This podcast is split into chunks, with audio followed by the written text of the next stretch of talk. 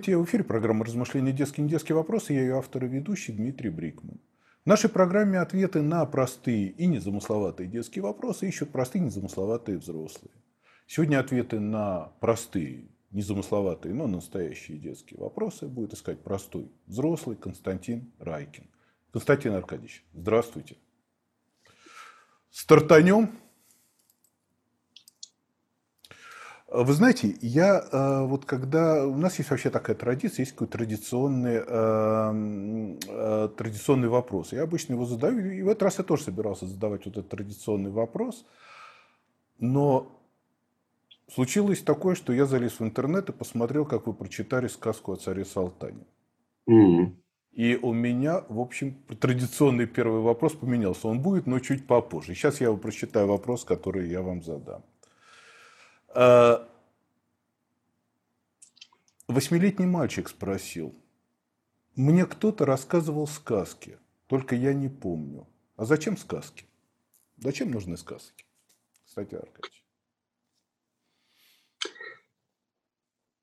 Сказки – это для воображения, для фантазии. Э, это так вот, если ребенку отвечать.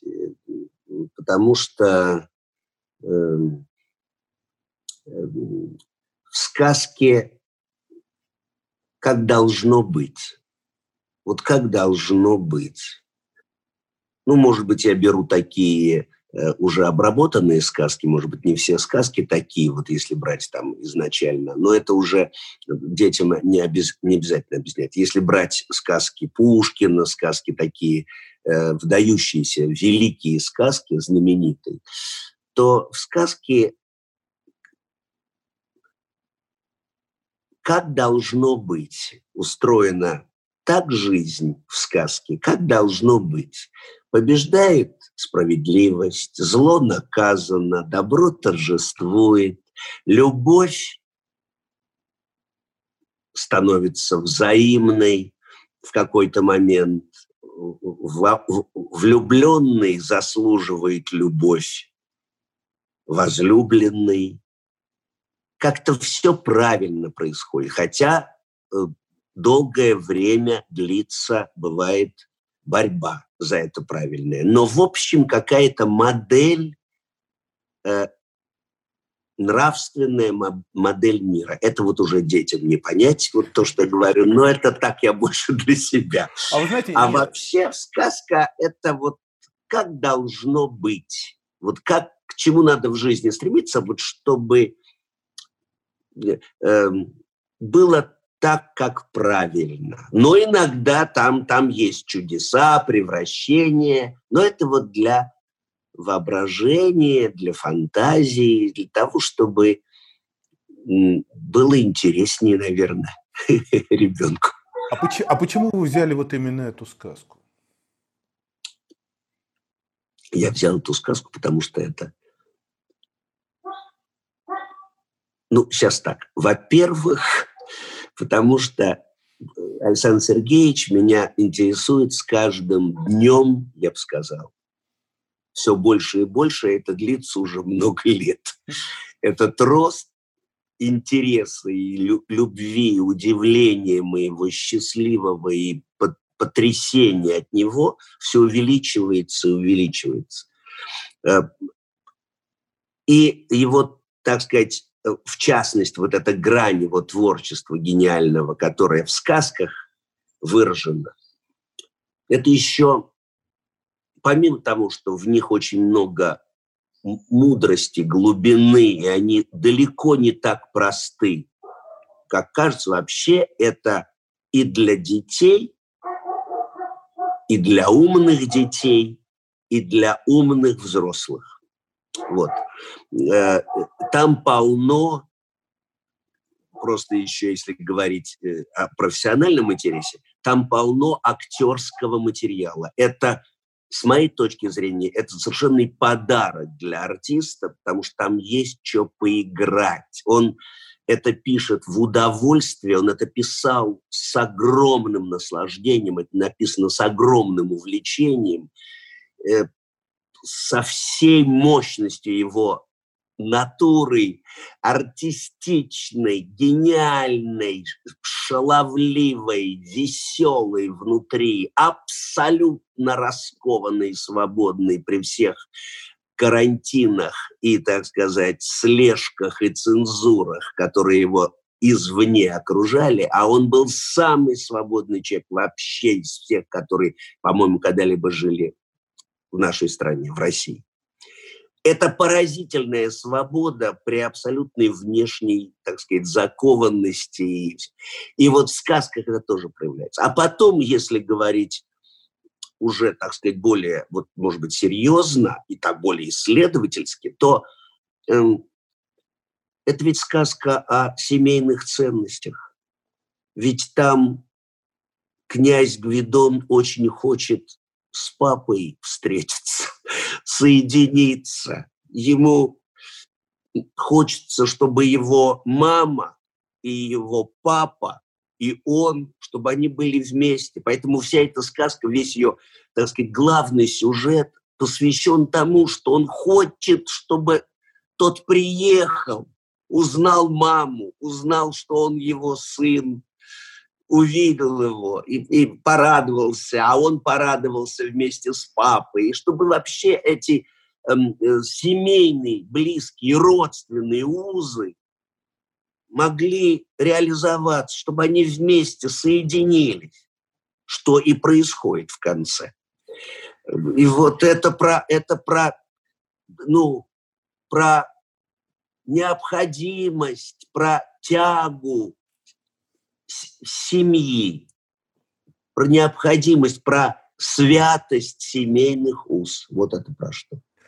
Знаете, я, э, я вас слушал, я сейчас открою. Я никогда не думал, я, я, я просмотрел эту сказку, потом запустил ее по новой, вашего, то, что ваше прочтение. Там много хулиганств. Там, там просто не то словно хулиганство. Я вам скажу другое. Я, ну, как бы я как человек, испорченный советской школой, и э, для меня, ну, как бы, ну, Пушкин, ну, Пушкин, ну, Пушкин. Я даже представить себе не мог, что в конце э, сказки о царе Салтане у меня на глазах навернутся слезы.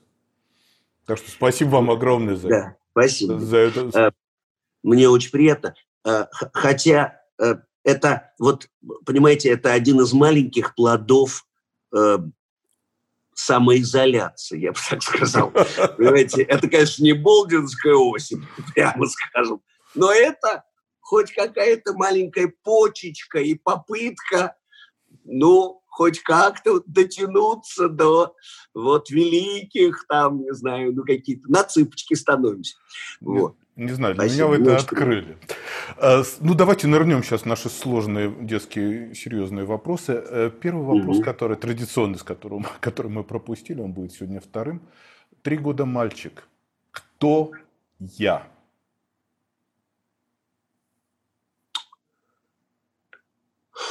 Что, что мне сказать? А как, понимаете, а вот, как... вот мне, э, понимаете, я вам скажу.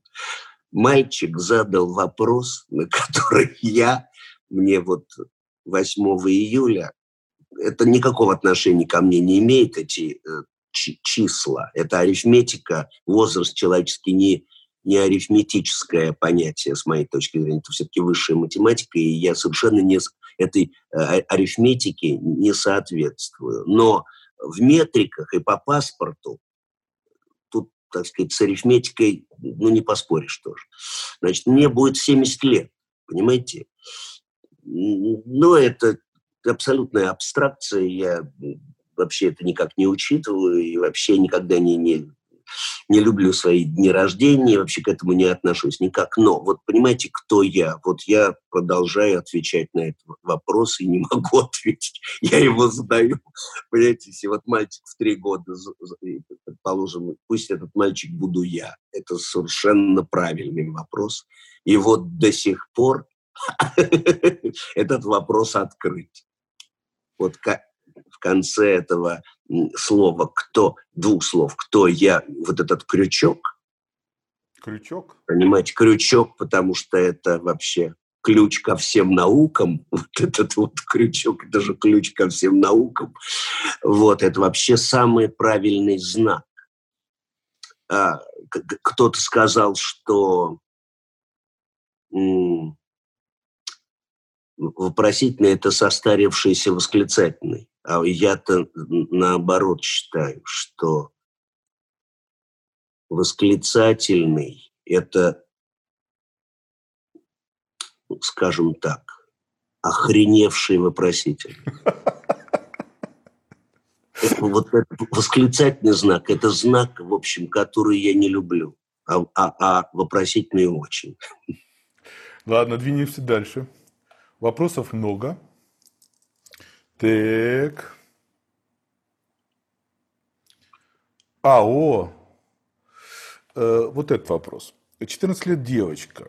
14 э, лет? Ну да, но у меня девочки там бывают от, от 3 до 4. Угу. У нас сегодня много. Ну, вот. Можно ли изменить другого человека? Я вот, насколько я знаю вашу биографию, вы преподаете чуть ли еще прямо начав, вот с института преподаете. Да. Есть ли возможность изменить другого человека? Есть. Эм, есть. Это очень трудно. Э, что называть изменением? Вообще, эм, что считать точкой отсчета и планкой? Вообще люди очень меняются это не значит, что они меняются навсегда. Вообще искусство меняет человека. Говорят, вот кто-то там говорит из каких-то скептиков, там, ну, искусство не может изменить человека. Ерунда, вот с моей точки зрения. Люди очень меняются во время непосредственного воздействия искусства. Например, при великой музыке, звучащей, или при великом фильме, идущем, мощном, великом спектакле, люди в это время, пока идет спектакль, пока звучит музыка, пока идет фильм, очень меняются. Они меняются до неузнаваемости. Лгуны и мерзавцы становятся хорошими, добрыми и честными на это время. Потому что когда идет очень мощный спектакль, кому сочувствует весь зрительный зал, а в нем есть и лгуны, и воры, и жулики, и, понимаете? Они сочувствуют доброму, честному, хорошему, понимаете, а не, не, не, не другому. Потом все меняется. В антракте меняется, и в конце спектакля, если есть антракт, а потом в конце спектакля тоже все и все становится на свои места. Но пока шел спектакль, пока шла музыка, какая-то, которая что-то сделала, структурировала что-то, как ну, вам это может быть не близко. Я во время праздника крещения, когда произносят молитву над водой и опускают крест, вода становится святой по православной вере. Так сказать. И она становится святой, и японцы, например, открыли, что действительно в ней происходят какие-то метаморфозы в воде. Она структурируется, она какая-то становится правильная. Вот когда действует искусство сильное, когда читаешь мощные стихи, ты сам меняешься, ты лучше становишься. В это время, пока не звучат. И тот, кто их слушает, кто находится под твоим воздействием, тоже в этот момент вообще, вот как вам сказать, например, чтобы полюбить людей, потому что бывает, что их там не любишь и сердишься на них, э, негодуешь, и это бывает, наверное, иногда очень несправедливо, но это очень вредно для тебя, для источника нелюбви. Понимаете? Вот бывает, не любишь людей. А вот чтобы их полюбить, надо за ними, например, подсмотреть со стороны сцены, как они смотрят сильный, хороший спектакль. Вот как они сидят и думают, что их никто не видит там в темноте зала. Вот как Какие метаморфозы с ними происходят? Господи, как они меняются? Они сами в этот момент этого не знают, потому что они в этот момент себя не помнят. Они вообще ничего из себя не строят. Они уходят, они растопыриваются лицом. У них остается детское выражение. Вдруг они такие прекрасные, эти люди, разные, и они в другое время, только что, до начала спектакля и после его окончания, они опять вернутся в свое среднехамское, среднежульническое, а может быть даже не среднее, свое состояние. Но это в них тоже есть и доброта, и совесть, и Бог в них есть. И вот это проявляется во время... И я считаю, что это изменение. Это изменение, оно не навсегда. Оно пока искусство действует. Но это происходит. Господь это запоминает, что два часа в этой жизни его жульнической, грязной, грешной, он был, он структурировался. Он в этот момент приблизился к Богу.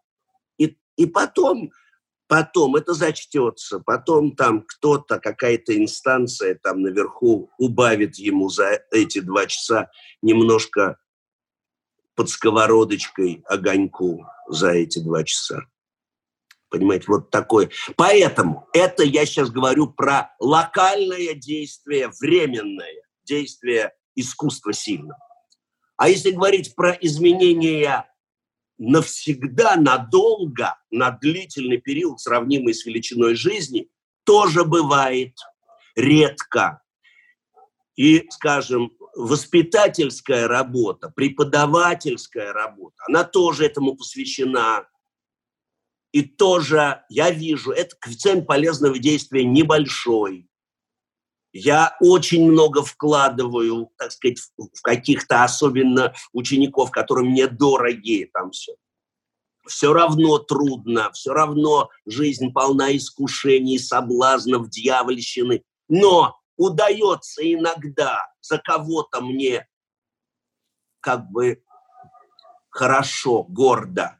Их немного, когда я думаю, вот не, не зря я чего-то в нем там или в ней поломал, что-то это не часто, даже совсем не часто. Но это бывает, ради этого стоит, собственно, этим заниматься. Это бывает невероятно э, как это сказать, это невероятно радует в самом высоком смысле слова. Это приносит прямо ощущение какой-то вот незряшности, какой-то вот правильности твоей дороги, что вот как-то ты... Но это бывает, бывает. Это бывает редко. Э, продолжаем этот вопрос, вернее, эту тему. А. Это, ну, 14-летняя девочка, я, она все-таки уже что-то соображает, я могу так вот долго ей вот отвечать. А да, вы, да, вы можете, на самом деле отвечать можно девочкам, а можно и не девочкам. Лучше даже отвечать Хорошо. как бы, вот как Хорошо. бы нам, как бы вот себе, вот, а может и так. Ну, общем, Хорошо, да, я понимаю. Это просто 8, очень трудный все вопрос. Ну, у меня, Ёлки. Я вам набрал, у меня сейчас вот подготовил для, специально для вас 115. Ну, мы, мы все не успели. До следующей пандемии, слушайте. Не, ну, не Я так очень весел. Хорошо, ладно. Но мы сейчас э, продолжаем вопрос. 8 лет девочка. Да. А кто такой хороший человек для Константина Аркадьевича Райкина? Что такое для вас хороший человек?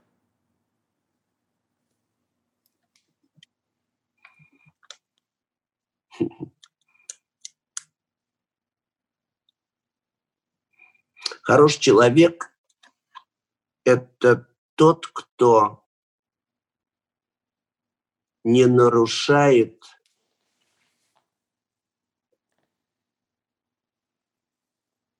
не выходит за границы ширины дорожки, которая называется порядочностью. То есть он вот порядочность, это она имеет так, понятие, вот порядочность, может быть, я, так сказать, для ребенка говорю какие-то вещи трудные. Не, вы Понятны? для, ну, нет, для меня, да, для, да. нет ребенка, не для ребенка. Вот хорошо, вот Взрослые люди. есть понятие порядочность для меня. Мне кажется, это очень русское понятие и очень какое-то вот определенное. Порядочность, с моей точки зрения, имеет ширину. Она это не лезвие бритвы, это не просто линия, не имеющая... Она имеет ширину, где возможно сделать маневр. С одной стороны, одна сторона порядочности – это безрассудство, другая сторона порядочности, линия – это подлость. Вот ширина между безрассудством и подлостью – это порядочность. Вот человек, умещающийся в своем поведении и не переходящий этих двух эм, линий, он хороший человек. Э, я так считаю. Ну вот э, это почти какая-то геометрия, или я не знаю, или что-то понятное узкому кругу каких-то вот, э, может быть, ну, каких-то заумных людей. Но мне, например, вот эта схема очень понятна.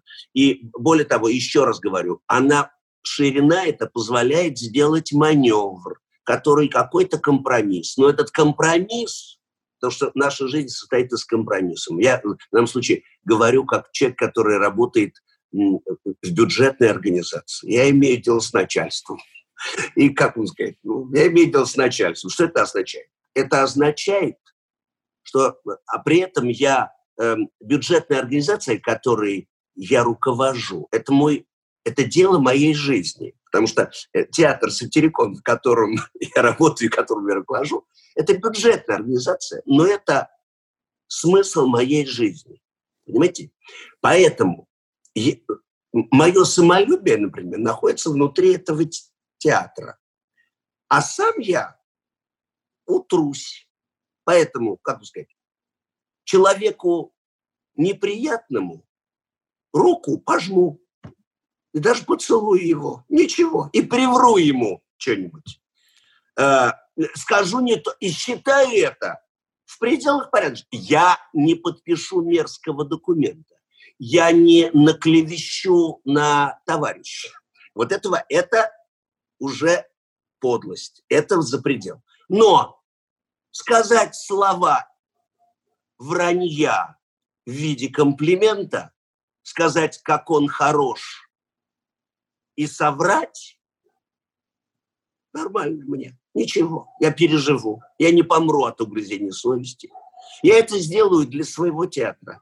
Руку. Более того, я буду даже думать иногда про него, что он негодяй. Но если от этого негодяя зависит благополучие моего театра, я ему руку пожму. Ничего, я ему пожму ее. Ничего. Я ее потом помою тайком. Но, понимаете, но ничего, потому что это не с моей точки зрения. Я, я буду оставаться при этом для себя хорошим человеком. Вот, вот такой я хитрый. Кстати, Аркадьевич... Что вы мне можете... Э, у вас э, в вашей стране можно по-другому? Если бюджетная организация. Если... Нет, если вы одиночка, там эти э, э, линии две могут сближаться и переходить вообще в одну. Это может быть действительно лезвие. Пожалуйста, водяно, если ты отвечаешь только за себя, это совсем вообще, э, ну, как бы другая строгость. Это другая, это меньшая возможность и нужность, может быть, компромисса. Я сейчас говорю про, э, так сказать, случаи, когда я там э, когда от тебя зависит жизнь какого-то коллектива, как, и, и, и это какое-то государственное образование. Понимаете? И, и, а при этом ты в этот коллектив вкладываешь, так сказать, ну, все свои силы и всю свою душу. И вообще, кроме этого коллектива, у тебя вообще мало что есть. Как вот у меня. Понимаете? Я, конечно, говорю о себе. Когда говорю про хорошего человека, я ну, в силу скромности, говорю, естественно, о себе. Хорошо, сейчас будет вам э, несколько вопросов японской девочки. Представляете, да? если я так буду отвечать на каждый вопрос, то в каком году вообще мы это закончим? Не, сейчас, сейчас, я, сейчас вы поймете. Сейчас, на, следующий, на следующий вопрос вы ответите быстро. Но их будет Хорошо. не один, не два, а даже три. Хорошо. А, японская девочка, когда я был в Японии, она, мне было 8 лет, она меня спросила, сколько тебе лет, мне тогда было 52, она сказала, ответь одним словом, о чем ты думаешь последние 52 года. Одним словом.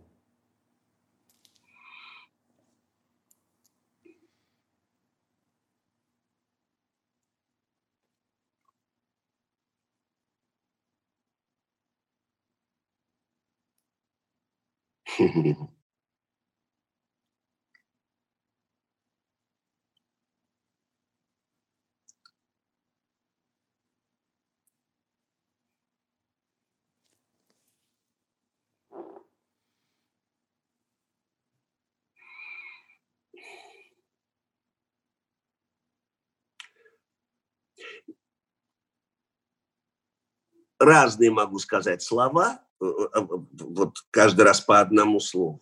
Могу сказать слово «жизнь», могу сказать слово «человек», могу э, сказать слово «я». Вот в данный момент жизни. Ну, я не имею в виду ну, сегодняшнюю секунду, да. Но, но жизнь. А, японская девочка подросла. Ей стало 10 лет. Исполнилось 10 лет. Она прислала мне видеосообщение. Она началась так. Здравствуйте, Брикман Сан. Пожалуйста, ответьте на мой вопрос. И, и она по-русски сказала это. Назови свою жизнь одним словом.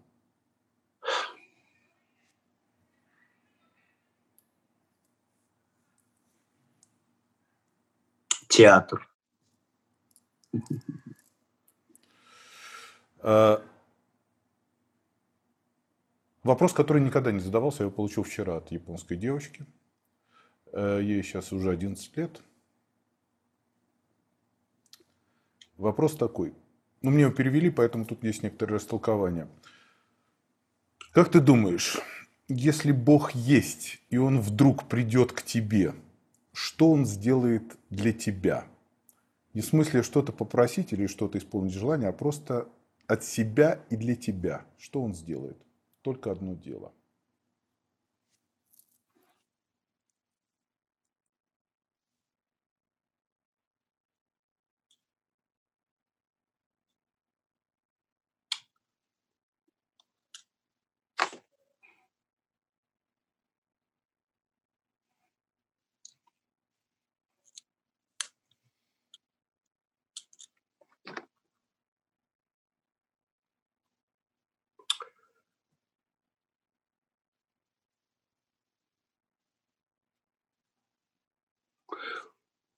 он даст мне возможность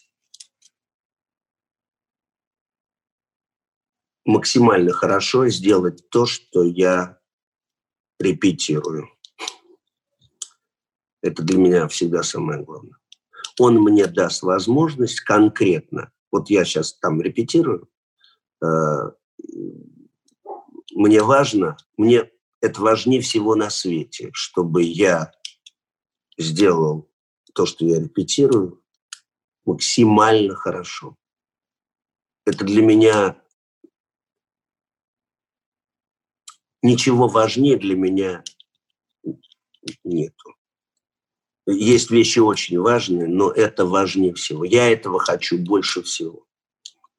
Э, когда, ну, я просто долго отвечаю, но я просто поясняю, почему да, да, так, да, так звучит мой ответ, может быть, так сказать, идиотично для кого-то а, и, и, и так вроде мелко, а для меня это не мелко. Я вот, э, начиная с института, когда я учился и что-то репетировал, какой-то отрывок, там, какую-то роль.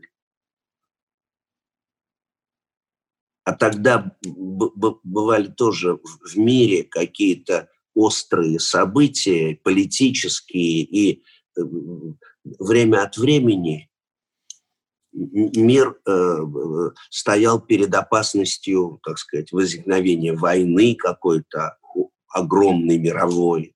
И несколько раз в моей жизни это происходило. Так вот, это один раз, я помню, происходило тогда, когда я учился в театральном институте. Тогда я уже не помню, что это была за ситуация, но она была. И я тогда, репетируя роль, думал, только бы не было войны, чтобы я мог это сыграть. И я вам скажу, это, я, я это очень люблю, эту мелочность в себе. казалось бы, мелочность, потому что есть такие строчки у одного поэта, которого мало кто знает. Такой есть поэт Смоляков, был такой поэт. Он был учителем. Вот. И он, да, и он, я не могу сказать, что он даже был, может быть, он был и не выдающимся поэтом, но не выдающихся поэтов, но иногда бывают строчки какие-то, великие. И вот у него была такая строчка, которая звучит так. «И землю жаворонок держит на нитке песенки своей». Вот, может быть, не надо, ничего больше не надо объяснять. Ну, в общем, все. Вот. Понимаете, вот. Мне, по крайней мере, все понятно. Да. Думаю, что и другим тоже. Да. Давайте еще вам задам один вопрос э, да. из этой же серии одного слова. Э, мальчик из Удмуртии, из Ижевска, такой потрясающий мальчик, мы с ним разговаривали, там были детские, были детские, детские вопросы, я ему задал вопрос японской девочке, он мне задал вопрос в ответ. 12 э, лет мальчик. Кстати, ответил, потом очень интересно. 12 лет мальчик. Скажи мне одним словом, что такое детство?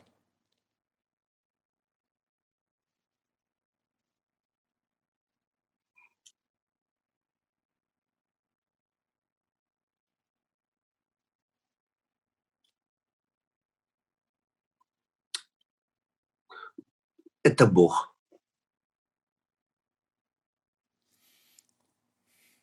Вы практически совпали с 12-летним мальчиком.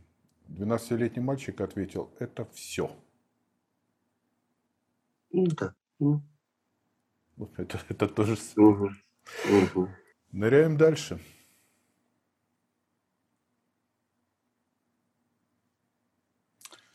Четырнадцать лет мальчик. Какое самое важное качество человека?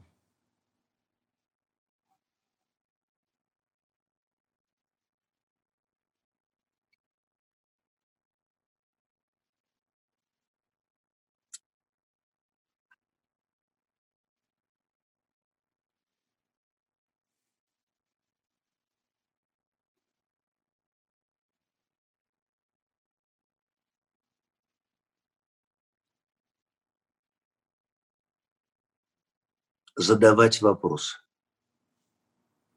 А вы любите задавать вопросы? Да.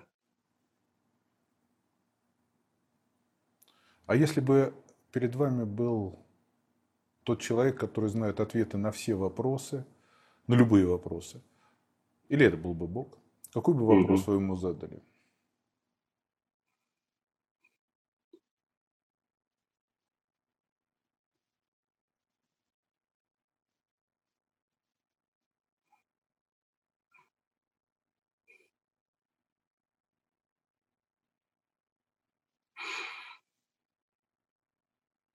Может быть, я ничего бы у него и не спросил. Я ничего бы, может быть, у него не спросил. Эти вопросы нужны мне для того, чтобы я сам на них отвечал, а не чтобы кто-то ответил.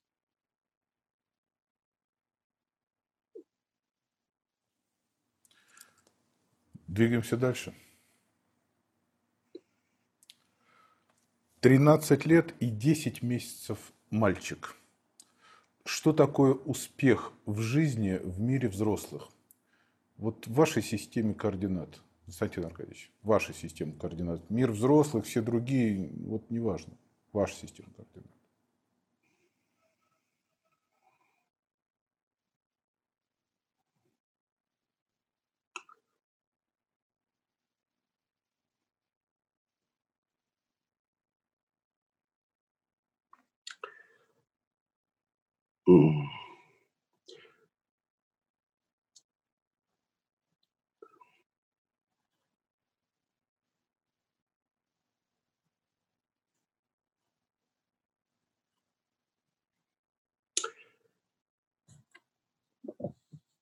это приближение к гармонии,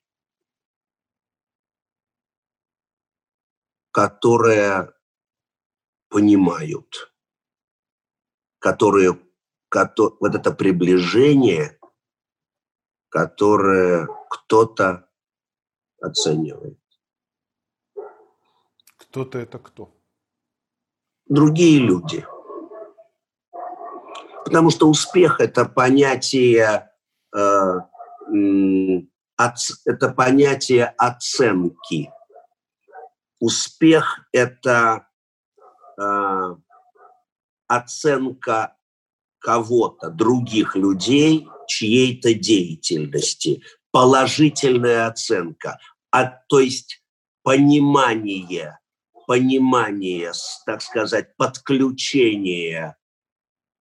Успех – это вообще связано с э, понятием, э, ну как-то, э, с подключением. То есть с, это, может быть, успех – это понимание вообще. Понимание другими людьми. Да, понимание другими. То есть быть понятым, да? Быть понятым, быть, быть понятым.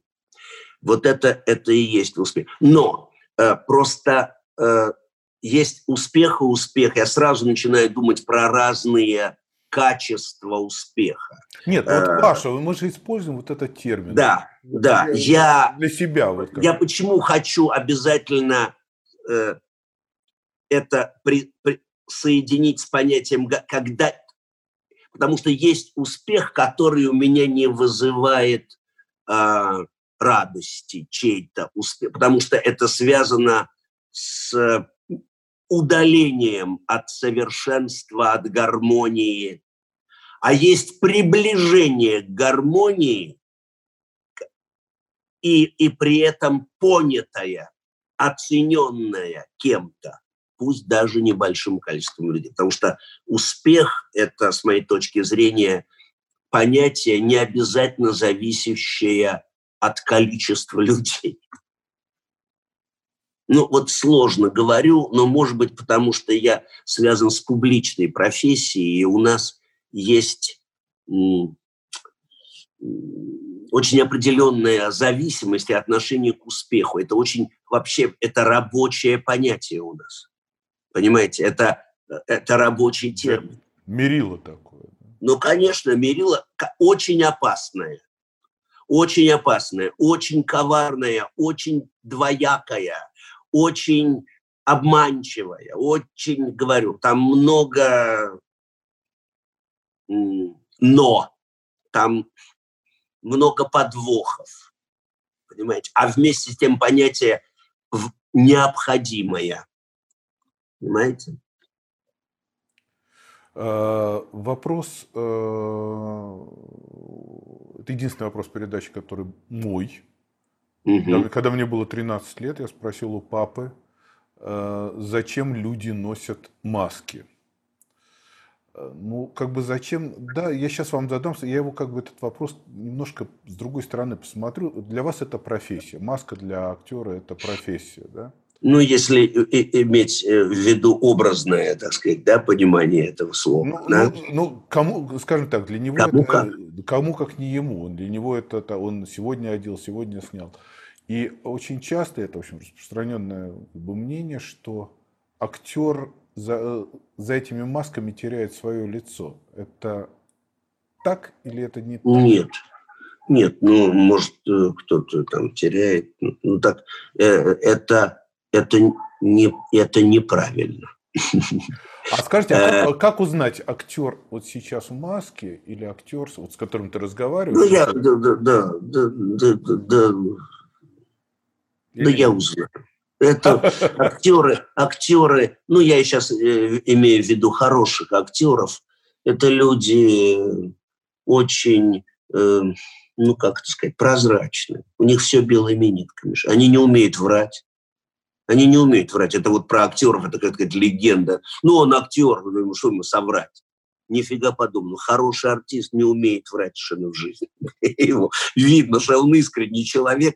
Это часть его профессии. Искренность, подлинность. Поэтому, когда он врет, это видно всегда. Это всегда беспомощно, фальшиво. Э, и вот, вот уж кто бывает плохо играет со всей мерой своего таланта, как вот хорошие артисты, как они умеют плохо играть. Эм, э, э, эм, нет, э, образ никогда, не, не, как бы сказать, не прирастает. Это, Это более того, а? Это стереотип такой, да, что образ? Это такой стереотип. Если правильно так сказать, к своей профессии относиться, ну, это вот требует, наверное, пояснений, но это я боюсь, я, вот, ну, как бы сказать, я, э, ну, вот, вот, вот я сыграл довольно много э, мерзавцев, таких выдающихся э, ролей отрицательных. Ну, так это советское название, отрицательные роли, но при совке были такие понятия положительный герой и отрицательный герой. Это вообще абсолютная условность, просто есть замечательные, гениальные роли, и это э, очень часто бывает, это роли мерзавцев, потому что есть подарки для артистов, роли, о котором, скажем, мужчина-артист может мечтать всю жизнь и не домечтаться. А у меня мой послужной список включает и такие роли. Скажем, роль Ричарда Третьего. Ну что может быть, э, так сказать, хуже, аморальнее, гаже, там все. Или там я сыграл, там, я не знаю, подпольного человека, в записках с подполья. Э, э, это там гениальное произведение Достоевского тоже.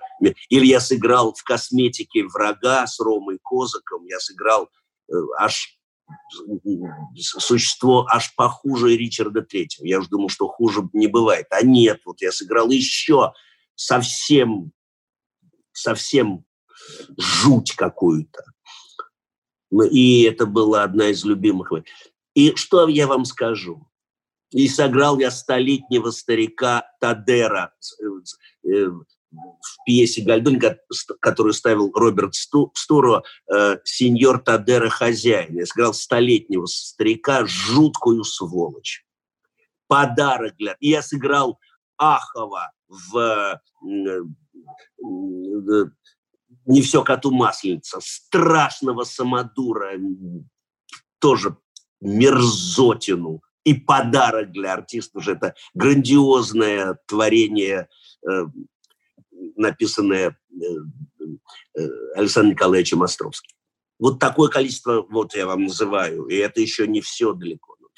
А, где там Мэки Нож, в общем, убийца и гангстер, это как бы прелесть. Это просто... Это хорошая галерея. Хорошая галерея. Так вот, да, да, это да. Мерзавцев. Так вот, так вот. Э, э, и что я при этом утверждаю? Вы про маски говорите.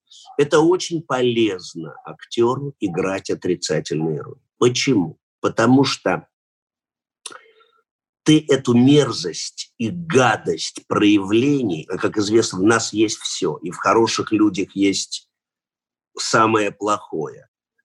Просто э, хороший человек от плохого отличается не тем, что в хорошем нету мерзких побуждений, просто хороший умеет их преодолевать. Но мерзкие побуждения и мотивы, и мысли, и, так сказать, некие закоулки души есть у каждого. Мы очень богатые существа. У нас есть все. Вот. Так вот, когда ты играешь какого-то мерзавца, ты эту скверну достаешь из себя. Ты из себя ее достаешь. И лепишь из нее этот образ. И, так сказать, это выплескиваешь на сцене. И чем ты подлиннее это из себя достаешь и это из себя лепишь, тем больше ты уходишь от опасности быть таким жизнью. Это очистительный процесс. И вот ты играешь, и вот так сказать, ты надел эту маску, эта маска очищающая. Она от морщин. маска на душе от морщин, от гадости. Ты и эту гадость превращаешь в материал для образа. И ты, выплескивая это на сцену, сам в жизни двигаешься в противоположном направлении, реактивным движением, я бы сказал. Исторгая это из себя, идешь к улучшению, это очищ... очистительный процесс. Вот вам про маски. Спасибо вам за этот ответ. Да. 13-летнему мальчику Диме.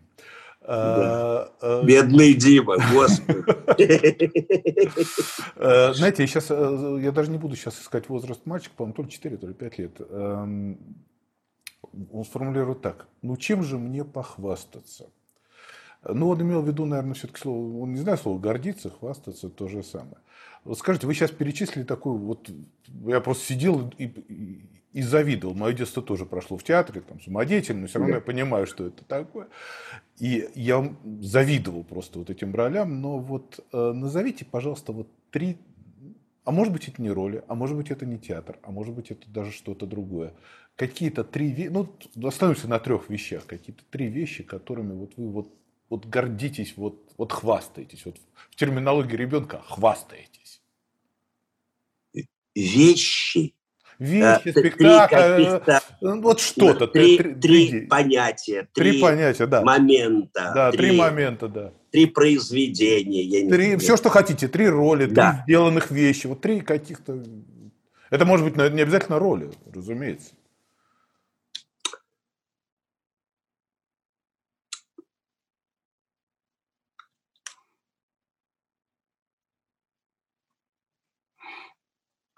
Одну могу сразу назвать, могу просто сразу назвать, но э, подбираю две других, а одну называю сразу. Это своя, моя дочка.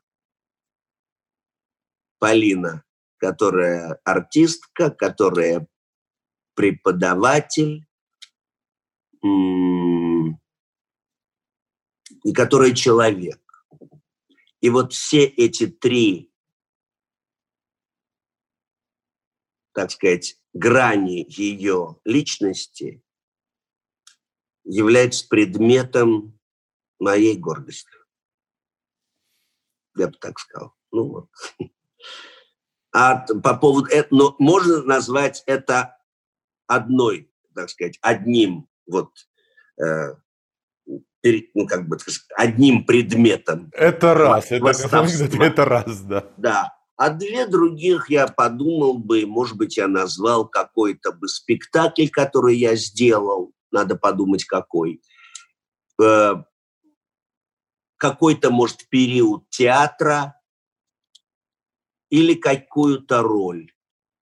Вот это надо, это сравнимые по, так сказать, значимости для меня дела. Какую-то, ну, я не знаю, у меня есть, скажем, роль э, Брюна в спектакле «Великолепный рогоносец», который в свое время ставил Петр Наумович Фоменко э, в, у нас в театре. Это был, э, с моей точки зрения, абсолютный шедевр его режиссуры. Это был шедевр э, в репертуаре нашего театра это была одна из моих самых, э, э, так сказать, мне кажется, важных в моей жизни ролей, например. Но и, и есть и другое. Ну хорошо. И не буду, да. Давайте по, по, по, по, позадаем вопросов-то еще. Давайте. Как-то как это самое... Это... Давайте. Медленно, медленно, потому что, ну, я... А нас никто, знаете, никто не торопит. Четыре года мальчик. Я хочу быть собакой с хвостиком. А ты кем хочешь быть? Сейчас а, я э, уточню вопрос. Э, представьте себе, что вот сейчас Константин Аркадьевич Райкин взял и откатился назад, случилось чудо. И вы, вам сейчас, э, вы в начале своей, так сказать, вот карьеры, там 14, 15, 15, 16 лет, и у вас есть опыт вашей жизни. Мы про чудо говорим. И вы можете пойти по любой дороге, кроме тех дорог, по которым вы прошли. Театр закрыт, режиссура закрыта. То есть вот туда, куда вот там, где вы были, вы туда уже не попадете. Вам там второй шанс пройтись. по этой дороге? Э, э, ну да. Э, то есть мне нельзя заниматься тем же, мне надо заниматься. Да, да, да, да. Но я все равно, так сказать, занимался бы, пытался бы заниматься искусством. Понимаете? К сожалению, наверное, для искусства. Я, я бы пытался заниматься искусством все равно. Я бы что-то бы сочинял, писал, наверное. Вот так я думаю. Хотя это немыслимо мне было бы мучительно, если бы... Я бы очень хотел быть артистом. Пиша что-то, сочиняя, я бы очень хотел быть артистом. Но вот почему-то мне это было бы нельзя. Хорошо. Я бы очень хотел бы, главное, что не только артист, я еще хотел бы очень работать в театре. Понимаете? А, о, программный вопрос передачи. Шесть лет мальчик. Купим волшебную палочку. У вас в руках волшебная палочка. И вы можете исполнить волшебной палочкой три любые желания. Так. Вот, вот три такой, с такой вот с щедростью такой, даю вам три желания. Трехразовая волшебная палочка. Что бы исполнили?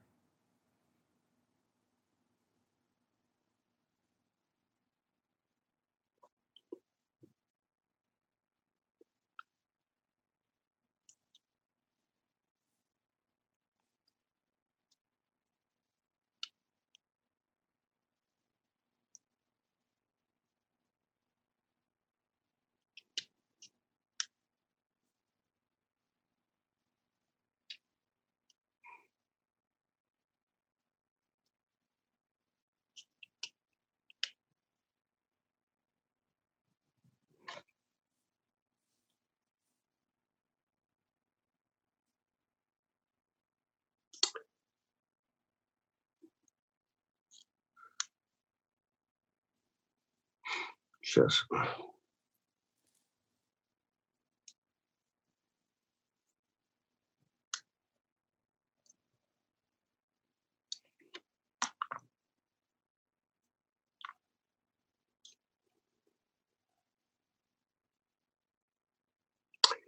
Я бы прибавил всем людям три качества.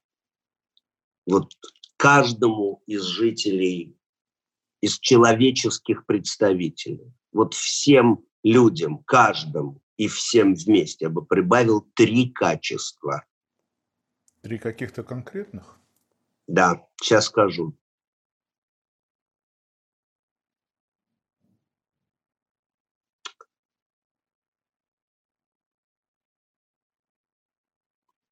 Любви, ума и совести.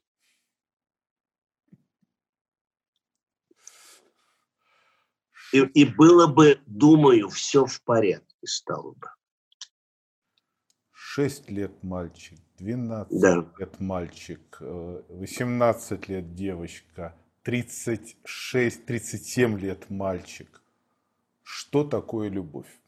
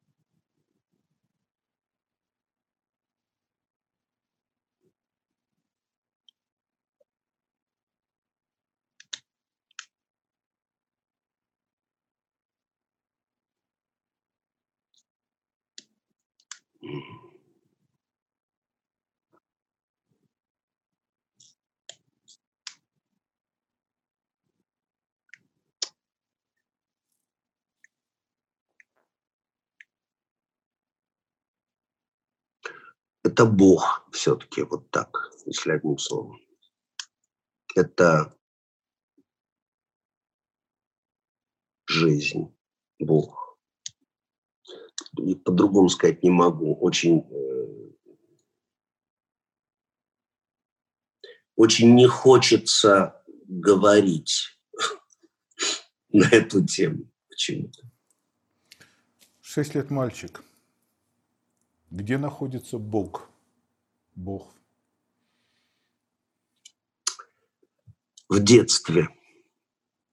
Это продолжение ответа на уже какой-то прежний вопрос. Да, да, да. Он находится в детстве, в нашем детстве.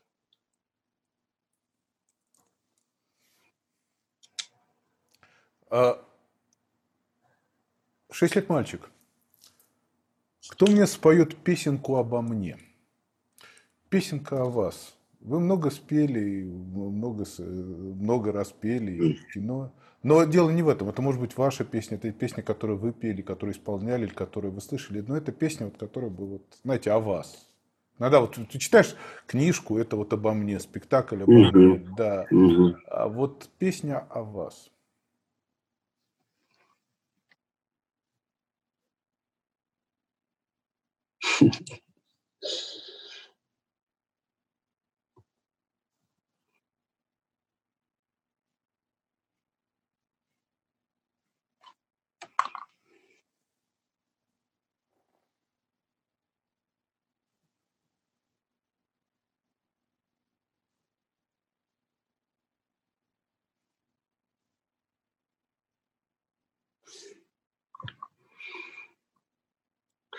Мне очень трудно ответить на этот вопрос, э, потому что мне многое крутится, и, и, а раз многое, значит, значит, уже не так, уже куда-то я не туда.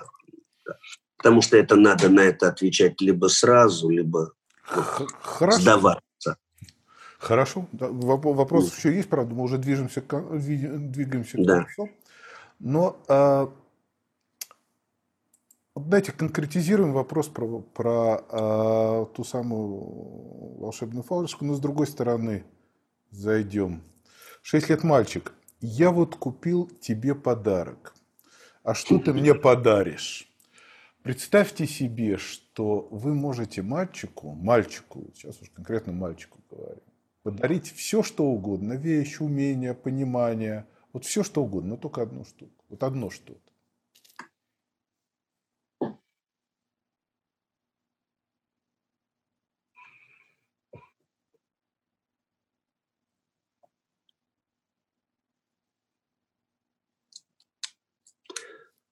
То есть это не обязательно конкретная да, вещь какая-то. Это вот у вас, у вас есть возможность сделать вот подарок, все что угодно. Это может еще раз умение, деньги, вещь, все что угодно. Одну, одну вещь подарить ребенку, шестилетнему мальчику.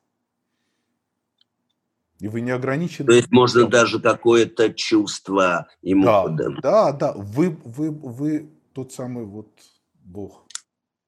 Ну, я бы его повел в театр я бы его пригласил в театр, э, какой-нибудь спектакль, я бы ему подарил театр, я бы попробовал его влюбить в театр. Это, это может быть подарок, это может и, ну, бывает, что я могу прогадать, конечно, и не попасть, но я бы ему, мне кажется, что, понимаете, вот, э, это, мне кажется, очень правильно, потому что в 6 лет Э, детей, э, как правило, можно... Это очень правильно в это время ему это чудо, потому что это чудо, и э, это чудо, как большинство э, населения Земли это чудо не знает, не понимает, не пользуется, вообще не знает про него, не думает, это для них вообще что-то неизведанное. А на самом деле, если в 6 лет, это возраст еще, когда с человеком можно что-то сделать. И его можно одарить на всю жизнь. И его вот тут можно его поменять и, так сказать, очень обогатить и улучшить. Приблизить к Богу. Кстати, Аркадьевич, мы добрались да. до последнего традиционного вопроса передачи. А, в той или иной форме он так или иначе крутились вокруг него. 8 а, лет мальчик, зачем мы живем и почему умираем?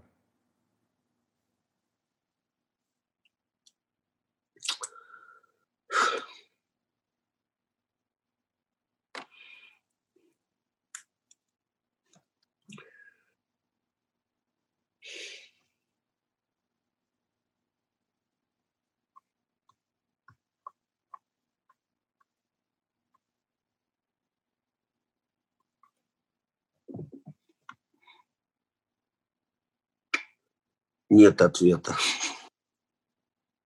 Нет ответа. Не, не, не хочу. Сам пытаюсь разобраться, пытаюсь ответить. Это для меня вот это как кто я. Это то же самое почти. Зачем мы живем и почему умираем. Это какая-то неведанная, неведомая нам композиция жизни, которую мы не понимаем. Мы не понимаем нравственную композицию в жизни. Мы не понимаем. Мы пытаемся ее постичь. Мы не, не мы, мы строим пьесы, читаем книги, читаем сказки, где моделируется композиция, нравственная композиция жизни. Но она нам не, неведома, мы не понимаем, а почему зло не наказывается? А почему добрые и порядочные люди живут так несчастно и плохо? А почему люди высокодуховные подвергаются таким унижениям и гонениям? А почему мерзавцы живут так хорошо – долго и процвет. Почему зло, э, почему справедливость не торжествует? Какая она нравственная композиция? Зачем мы живем? Вообще, зачем мы живем и почему умираем? Это вообще вопрос. Вот можно я сейчас скажу чуть-чуть отвлеченно? Можно. Мне видится так, какая картинка жизненная. Пришли дети в первый класс, им сказали, вот они рассаживаются, вот первый раз в первый класс, и они рассаживаются по партам, знакомятся, занимают свои места какие-то. И стоит учительница перед классом и ждет, когда они успокоятся и посмотрят все на нее и начнут заниматься тем, для чего они пришли в этот класс. А они рассаживаются, продолжают из-за своих мест, из своих парт чего-то рядиться, скандалить, бить друг друга портфелями по башке, перекидываться, шуметь, орать. Кто-то плачет, кто-то смеется, кто-то кого-то лупит. А учительница стоит и ждет. Когда они повернут все головы в ее сторону и начнут делать то, ради чего они пришли в этот класс. Вот такое у меня впечатление, такой образ у меня вызывает человечество. Учительница стоит и ждет, когда эти остолопы, идиоты повернутся в одну сторону для того, чтобы делать то, ради чего они в этот класс пришли. Они только рассаживаются все время. Человечество делает занят только одним. Оно все время друг друга лупит, там что-то. Они все время выясняют отношения. Там кто-то сидит не там, этот занял не то место. Да, они все время выясняют отношения между собой совершенно не думая о том, для чего они в этом классе вообще. Учительница потеряла терпение. Учительница, глядя на этот класс идиотов, скоро плюнет и уйдет, решив, что это неудачный класс. Она скоро откажется от этого класса. Вот такое у меня, это такой развернутый, какой-то опосредованный ответ или попытка ответа. Я думаю, что та пандемия, которая происходит, та изоляция, вот это то, что первый раз за всю историю, может быть, человечества так, так сказать, глобально охватило все, всю планету, все человеческое сообщество. Не есть ли это какой-то один из, какое-то предупреждение? Вы вообще зачем здесь? Вы, вы задумайтесь, кто здесь хозяин? Вы думаете, человечество, вот понимаете, ведет, мне кажется, себя безобразно. Вот человечество все. Безобразно. Оно ведет себя абсолютно бездумно, эгоистично, варварски по отношению к тому месту, к тому великому месту, где, где оно образовалось, к своим собратьям, к, ко всему, что сотворено Господом Богом. Как будто они здесь абсолютные хозяева, и, и это априорно, и ничего они про это даже думать не хотят.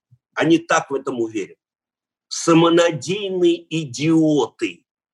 Вот такое у меня от человечества. Мне кажется, такое ощущение, мне кажется, этот какой-то антракт отчаянный, звонок им дан для того, чтобы они немножко пришли в себя и задумались, зачем мы здесь вообще?